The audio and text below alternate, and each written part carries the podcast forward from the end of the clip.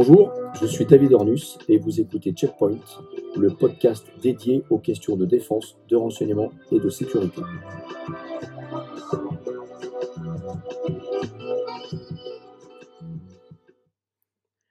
Bonjour, je reçois aujourd'hui mon invité, Pierre Memelde. Pierre Memelde est consultant en intelligence économique et gestion des risques. Jusque-là, ça ne vous surprendra pas au regard de l'intitulé de ce podcast. Il est doctorant à l'Université de Strasbourg en gestion de l'intelligence artificielle. Il est diplômé d'un DESS de Marne-la-Vallée et d'un DEA de Henri Doux à Marseille. Et voilà aujourd'hui 25 ans qu'il exerce dans ce secteur de l'intelligence économique et de la sécurité économique. Je suis ravi d'accueillir Pierre aujourd'hui. Je souhaitais l'interroger et lui faire euh, nous révéler son expertise suite aux récentes euh, actualités euh, concernant l'espionnage chinois dans notre pays. Pierre Memel, c'est à vous. Bienvenue. Merci de votre présence. merci David de m'avoir invité opportunément aujourd'hui suite à cette publication, justement. Donc, je reviens un tout petit peu euh, sur mon parcours. Donc, l'intelligence économique, euh, on peut mettre tout ce qu'on veut dedans. J'ai commencé par faire de l'analyse de marché et l'analyse concurrentielle. Après, j'ai fait du développement international des, entreprises. Ces dernières années, j'ai travaillé dans la lutte anticorruption, euh, qui est un sujet aussi qui touche à l'intelligence économique et à la gestion des, des risques. Et donc désormais, je m'intéresse à l'intelligence artificielle du point de vue des sciences de gestion, mais elles vont également poser des problématiques de sécurité ces prochaines années. Et elles ont commencé avec la désinformation. La désinformation dont on parle aujourd'hui de plus en plus concernant le rôle des Russes avec euh, ces deux actions dont on sait aujourd'hui qu'elles viendraient de, des Russes, qui ont été euh, la campagne des puces de lit et puis la campagne euh, des étoiles de David. Mais vous qui êtes un fin connaisseur de ces sujets, euh, vous savez comme moi qu'en fait euh, la subversion, la manipulation, la désinformation, la propagande euh, viennent à l'origine de l'agite-probe créé par Lénine et que les soviétiques sont maîtres en la manière. Donc en fait on redécouvre quelque chose qui existait déjà il y a 70 ans. Absolument, les outils ont un peu changé et il y a certainement, et ça pose des problèmes d'analyse aussi, ce que j'étudie, une accélération en fait du, phénomène et donc le temps de réaction est de plus en plus court, d'où la nécessité d'employer nous-mêmes des outils d'intelligence artificielle euh, pour y répondre. Pour gagner du temps. Pour gagner du temps. Gagner du temps. Alors, aujourd'hui, effectivement, l'actualité parle beaucoup de la Russie, puisque c'est le sujet depuis deux ans, mais, mais, mais, euh, récemment sont apparues euh, différentes informations concernant euh, les atteintes euh, à nos savoir-faire euh, intellectuels de la part des Chinois, notamment avec une histoire d'espionnage de Sciences Po Paris depuis 2011. Alors, on a un peu l'impression qu'on redécouvre tout ça, alors que vous et moi, on sait que depuis de nombreuses années, on alertait les entreprises sur la crédibilité des stagiaires chinois, dont il fallait tout de même se méfier. De toute manière, la confiance n'excluant pas le contrôle, il faut toujours rester un peu sur ses gardes. Alors, que pensez-vous de cette actualité? Et au regard de votre expertise, pouvez-vous nous expliquer ce qui se passe et qu'est-ce qui est en jeu? Ce qui est en jeu, c'est une, je ne veux pas dire domination euh, du monde euh, par la Chine, mais euh, la Chine essaie quand même de prendre non seulement des parts de marché, mais aussi un rôle d'usine du monde et un rôle de grand influenceur du monde qui, était, qui est encore un peu tenu par les États-Unis. Donc la Chine essaye par tous les moyens en fait de collecter euh, tout ce qu'elle peut trouver comme information. Je vois des réactions à cette, affaire de, Sciences Po Paris qui disent euh, on ne voit pas qu'est-ce qu'il y a à espionner à Sciences Po Paris. Je suis pas d'accord parce que Sciences Po Paris forme euh, une partie des gens qui vont aller au gouvernement ou dans les grandes entreprises, comme tous les Sciences Po. On les retrouve à l'ENA, on les retrouve donc après dans les grandes écoles. Donc il y a toujours des choses intéressantes. Et en fait, la Chine a un, avantage qui est le nombre de capteurs euh, potentiels qu'elle a, de ses services de renseignement, de ses expatriés qui peuvent toujours euh, collaborer euh, à cette collecte. Et c'est ce nombre qui pose en fait un, enjeu de gestion du risque, parce que il y a des Chinois en grande quantité, et c'est pas les seuls, dans toutes les universités, dans toutes les entreprises, dans, tous les, dans tout le commerce.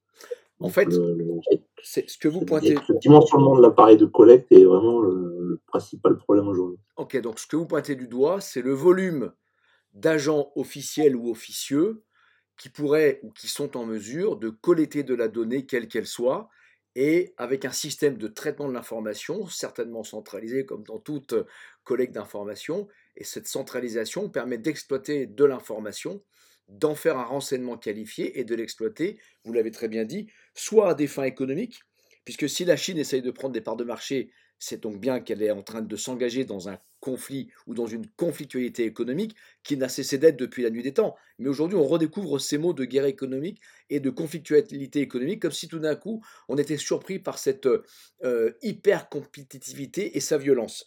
Et puis, vous avez dit autre chose, vous avez dit que euh, la Chine essaie de prendre...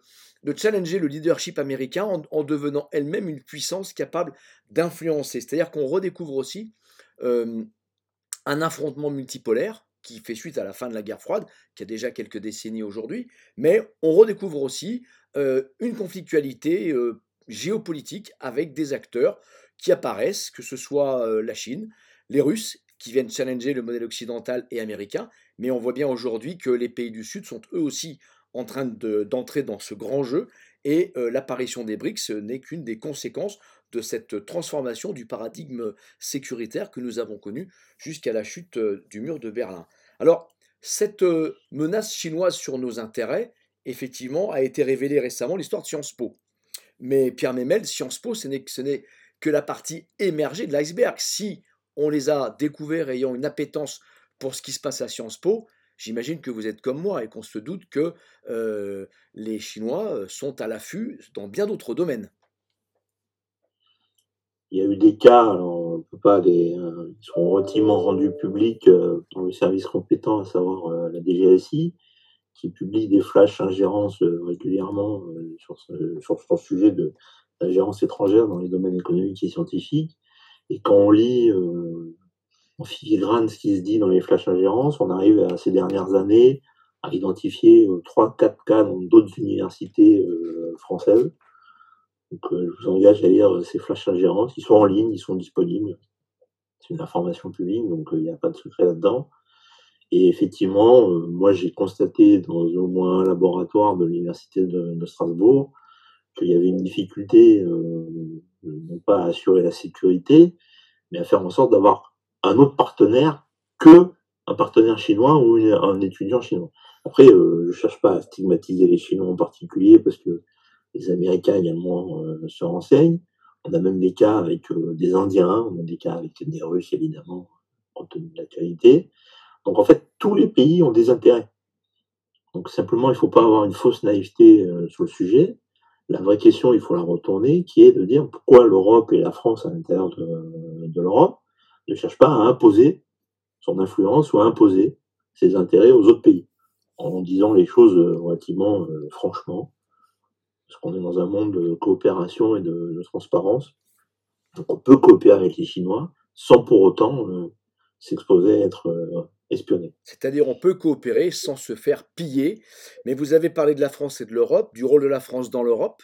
Mais aujourd'hui, est-ce que l'on a une France puissance et est-ce que l'on a une Europe puissance et quels sont les intérêts de puissance de la France et par extension de l'Europe?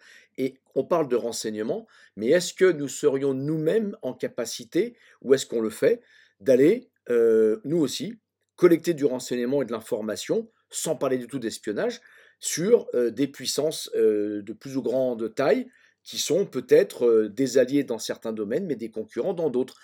Mais on touche là, Monsieur Memel, au fond du problème, c'est que ce mot renseignement en France, depuis plus de 20-25 ans, est un mot qui est tabou, est un mot qui est sale, est un mot qui fait toujours penser à la barbouzerie et à l'espionnage. Or, vous venez de le dire. En fait, dans ce monde, mais c'est comme ça depuis l'Empire romain, tout le monde se renseigne sur tout le monde, pour pas dire tout le monde espionne tout le monde. Alors, la question qu'on se pose, c'est puisque les Chinois, peut-être aussi les Russes, et certainement les Anglo-Saxons, que ce soit les Américains ou les Britanniques, voire même les Australiens, cherchent du renseignement et des informations sur les uns et les autres, dont sur nous. Est-ce que nous, on fait pareil? Est-ce qu'on le fait vraiment? Et est-ce qu'on est capable d'affirmer qu'on le fait et d'aller collecter de l'information? Et là, on touche à une problématique qui est la culture du renseignement dans notre pays et on voit bien que des pays comme la Chine ou les États-Unis, et je ne parle pas de l'Allemagne, ou de la Russie ont une culture du renseignement qui diffère de la nôtre. Et ce gap, pardon, c'est un anglicisme, ce fossé entre ces cultures du renseignement qui n'est pas appris dans les milieux académiques nous fait défaut puisque nous avons, nous Français, encore beaucoup de mal à utiliser cette terminologie anglo-saxonne qui consiste à dire que l'intelligence économique, c'est quand même bien faire du renseignement. Tout à fait. Enfin, il faut aussi rappeler une notion de, droit. Le renseignement, euh, qu'il soit pratiqué par des entreprises ou par des, États, est une activité légale. Simplement, il y a des différences de cadre juridique quand on est un État ou une entreprise. Donc, ça, c'est un des vieux débats de l'intelligence économique en France. Est-ce qu'on fait du renseignement ou de l'intelligence? C'est exactement la même chose. Et après, la, culture du renseignement en France, quand même, depuis 25 ans, elle évolue. Lentement, mais elle évolue. Avec ces dernières années, de plus en plus d'initiatives de création de diplômes euh, clairement fléchés euh, en renseignement, de publications, de recherche académique. Mais ça peine à s'instaurer, parce que moi je le constate à l'université de Strasbourg, en fait, la, conflictualité est un, est un sujet euh, tabou. On ne veut pas s'opposer aux autres. dans l'absolu, c'est bien parce qu'on ne va pas faire la guerre à tout le monde. Et simplement, euh, à un moment donné, il faut, connaître la situation.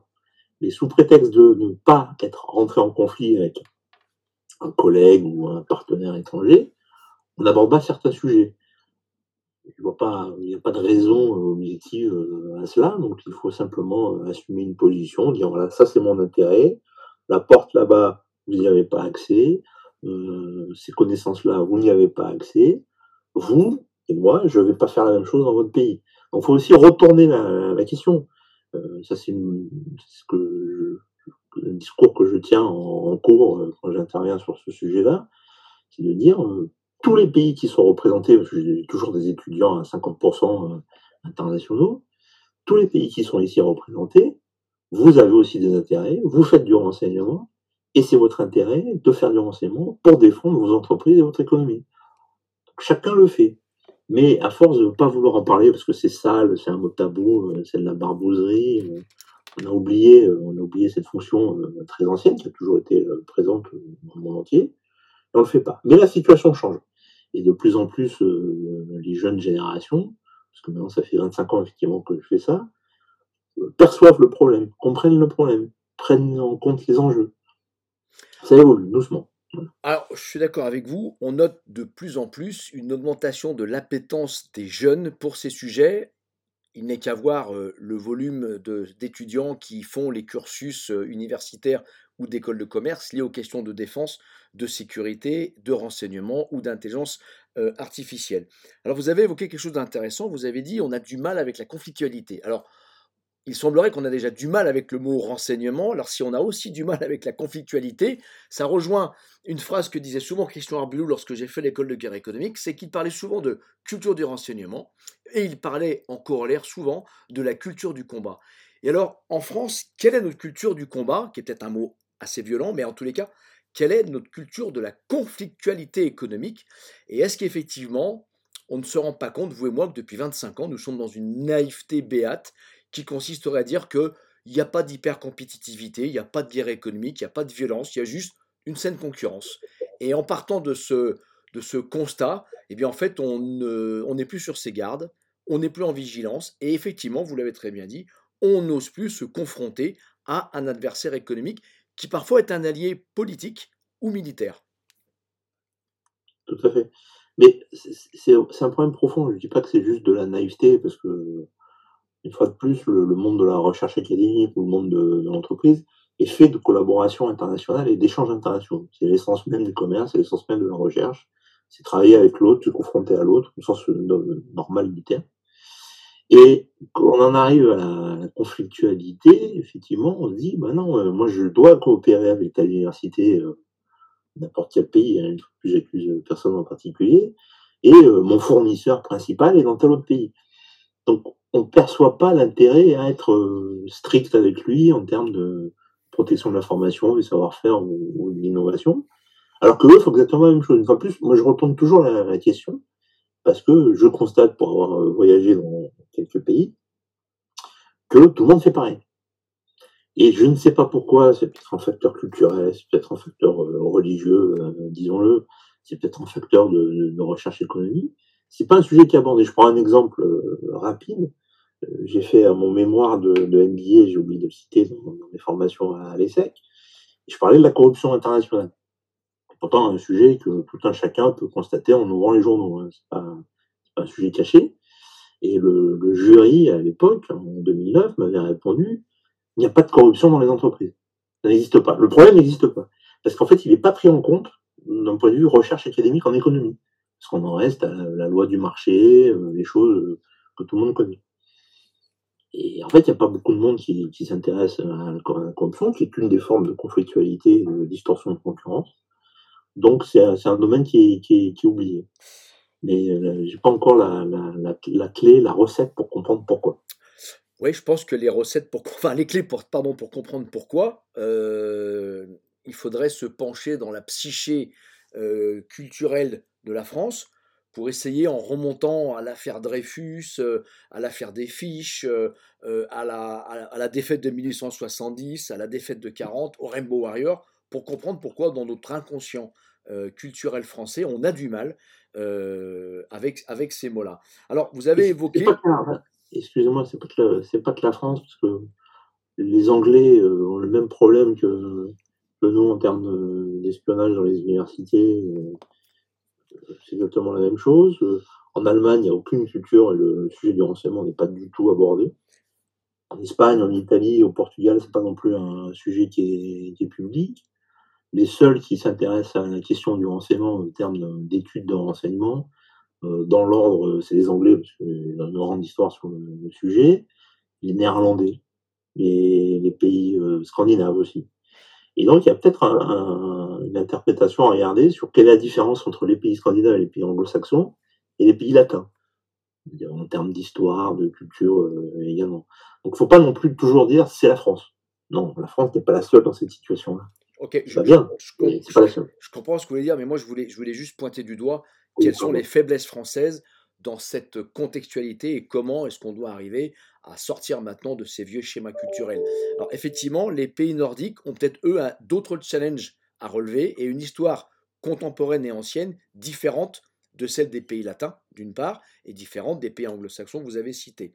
Ce que j'ai entendu, c'est que effectivement, on est dans une logique de coopération, voire même parfois de coopétition, pour dire coopération-compétition, mais qu'il convient, tout en travaillant ensemble pour les besoins du, commerce international et qui permettent d'éviter la conflictualité plus guerrière, il convient tout de même de ne pas être naïf et de faire comme certains pays, c'est-à-dire d'avoir des zones sanctuarisées, des sujets sanctuarisés, des thématiques sanctuarisées et des limites que l'autre partie ne doit pas franchir euh, sinon c'est au détriment de notre propre savoir-faire, de nos propres intérêts.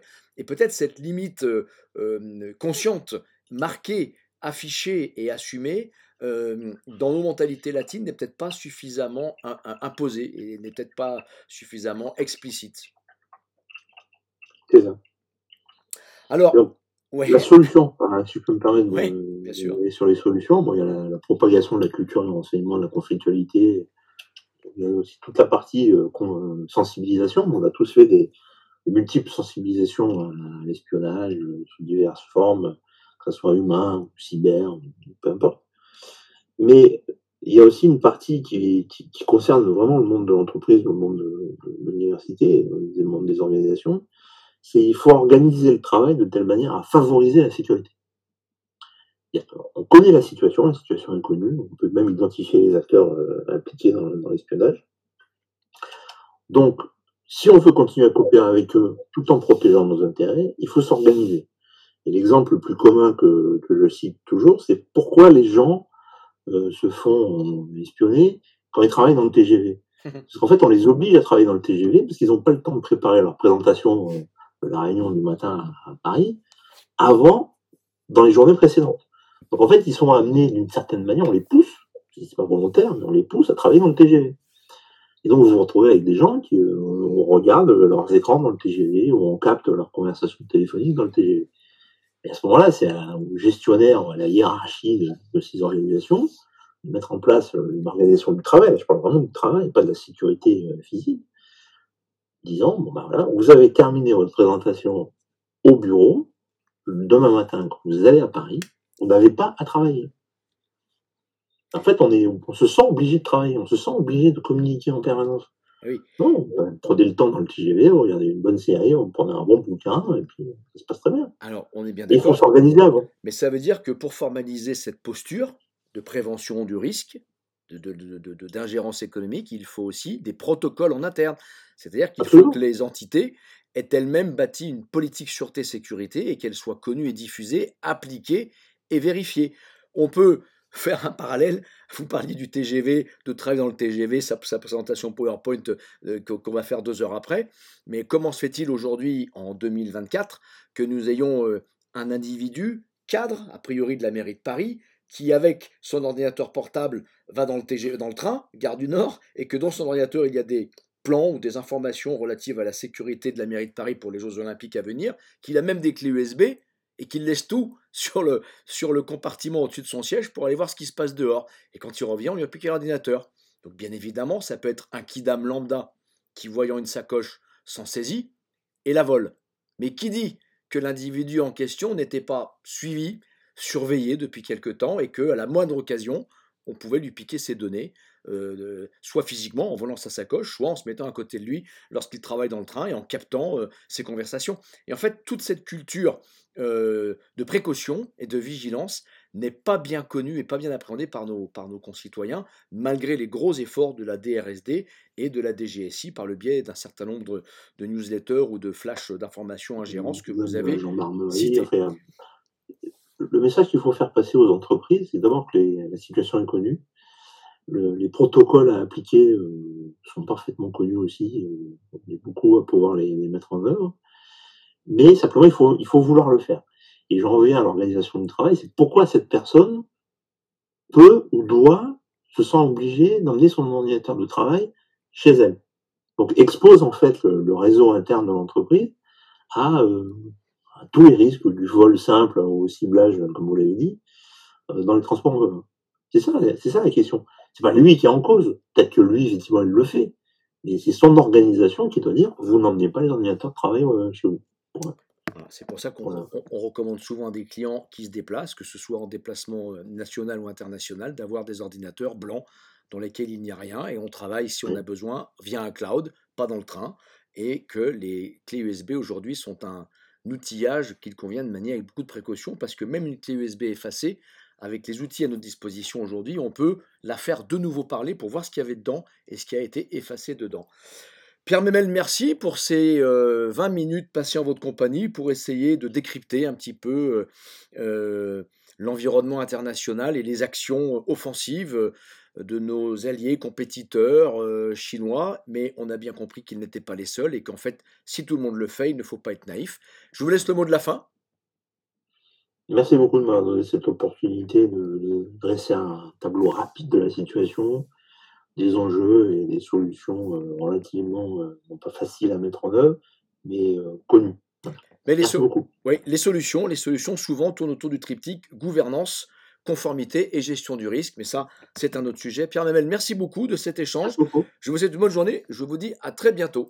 Au revoir Pierre. Au revoir.